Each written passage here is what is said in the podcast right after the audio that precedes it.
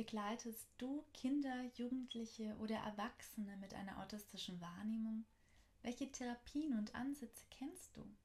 Ich möchte in dieser Folge von dem Teach-Ansatz berichten.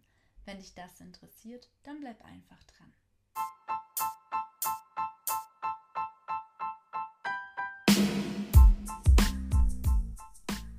Herzlich willkommen bei deinem Podcast, dem Podcast, der die Heilpädagogik ins Licht rückt, dich und dein berufliches Tun inspiriert. Schön, dass du da bist. Ich wünsche dir ganz viel Spaß bei dieser Folge.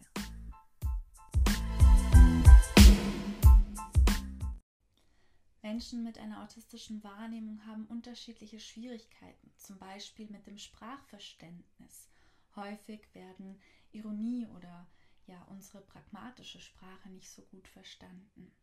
Oder die Imitationsfähigkeit ist eingeschränkt, das Nachmachen von etwas.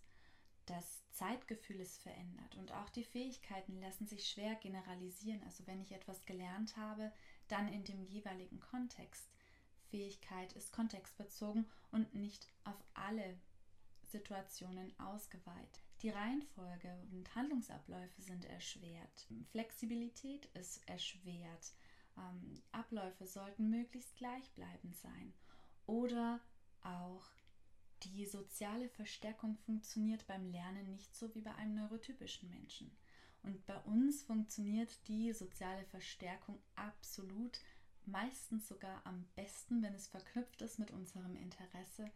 Wir lernen und sind besonders motiviert dadurch. Während genau das, was so die größte Stellschraube bei einem neurotypischen Menschen ist, der Spaß, das soziale Miteinander, bei einem Menschen mit einer autistischen Wahrnehmung nicht so gut funktioniert.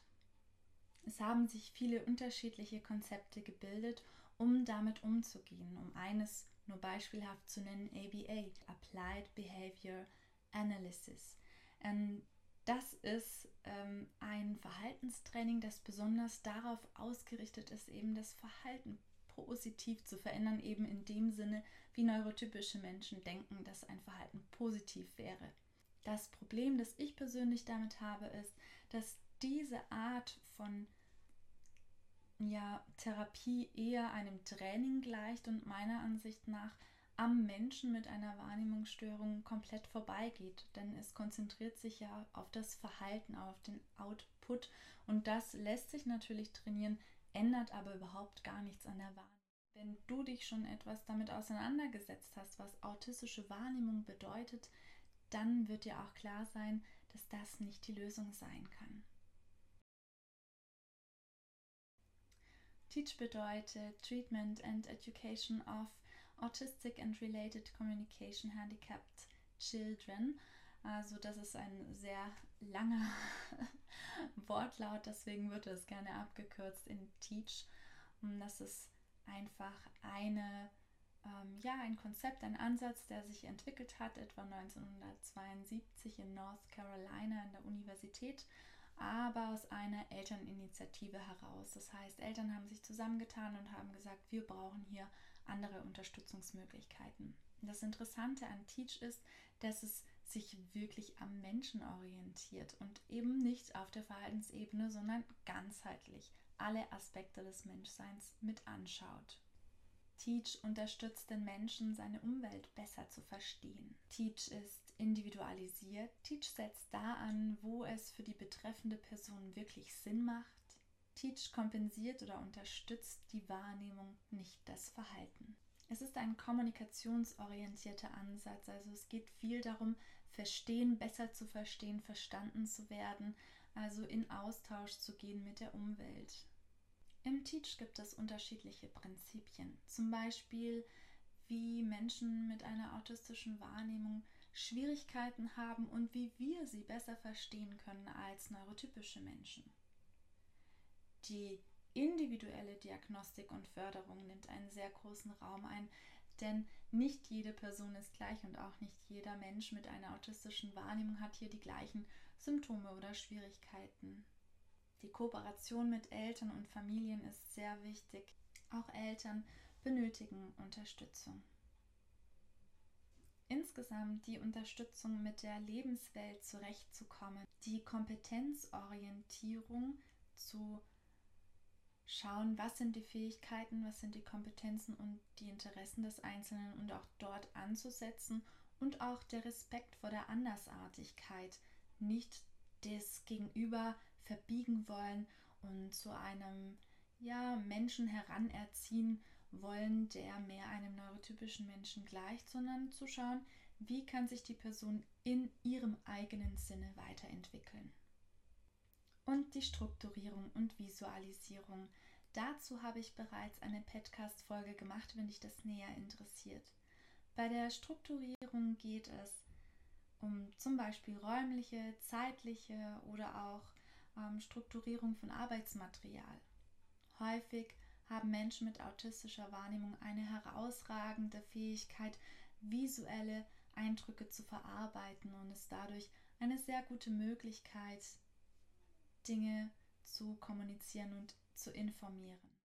Eine Möglichkeit der Visualisierung ist die Codierung.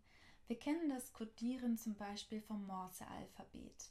Ein bestimmtes Klopfzeichen entspricht einem bestimmten Buchstaben und so können ganzere Worte und Sätze gebildet werden. Das funktioniert auch mit jedem anderen Medium. Ich nehme einen Gegenstand, eine Aktivität, eine Situation und kodiere sie mit einem visuellen entsprechenden ähm, ja, Gegenstück.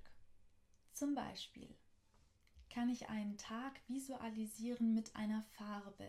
Das könnte jetzt sein, ähm, heute wäre der orangene Tag. Das ist ein Taster, auf den kann ich auch noch eine Sprachaufnahme drauf machen, so dass ich hier die auditive und die visuelle, aber auch die haptische ähm, Wahrnehmung einsetzen lässt.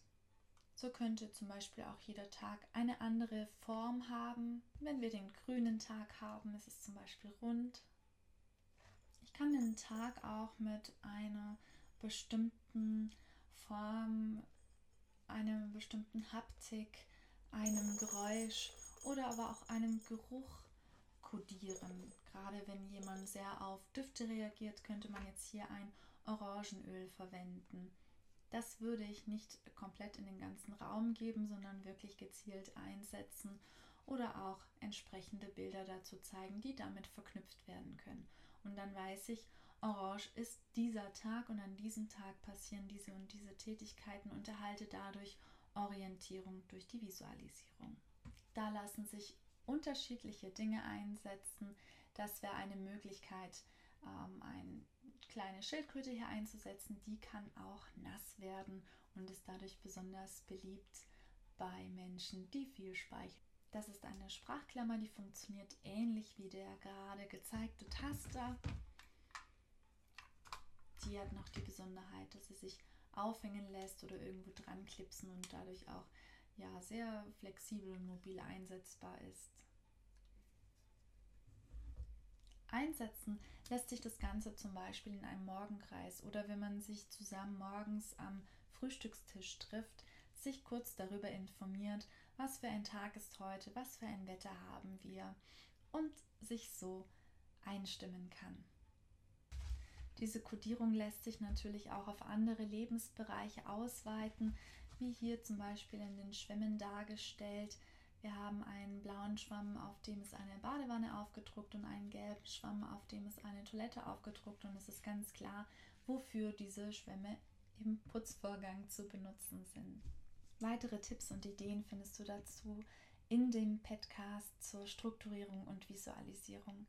Ich hoffe, du konntest wieder eine kleine Inspiration für dich mitnehmen. Wenn du dich näher dafür interessierst, kannst du auch auf meine Homepage innovation-bba.com Inhalte dazu finden oder auch gegebenenfalls eine Fortbildung besuchen. Wenn du Fragen hast, Ideen oder Anregungen hast, freue ich mich sehr auf deine Nachricht. Dann wünsche ich dir weiterhin eine gute Zeit. Bis zur nächsten Podcast-Folge.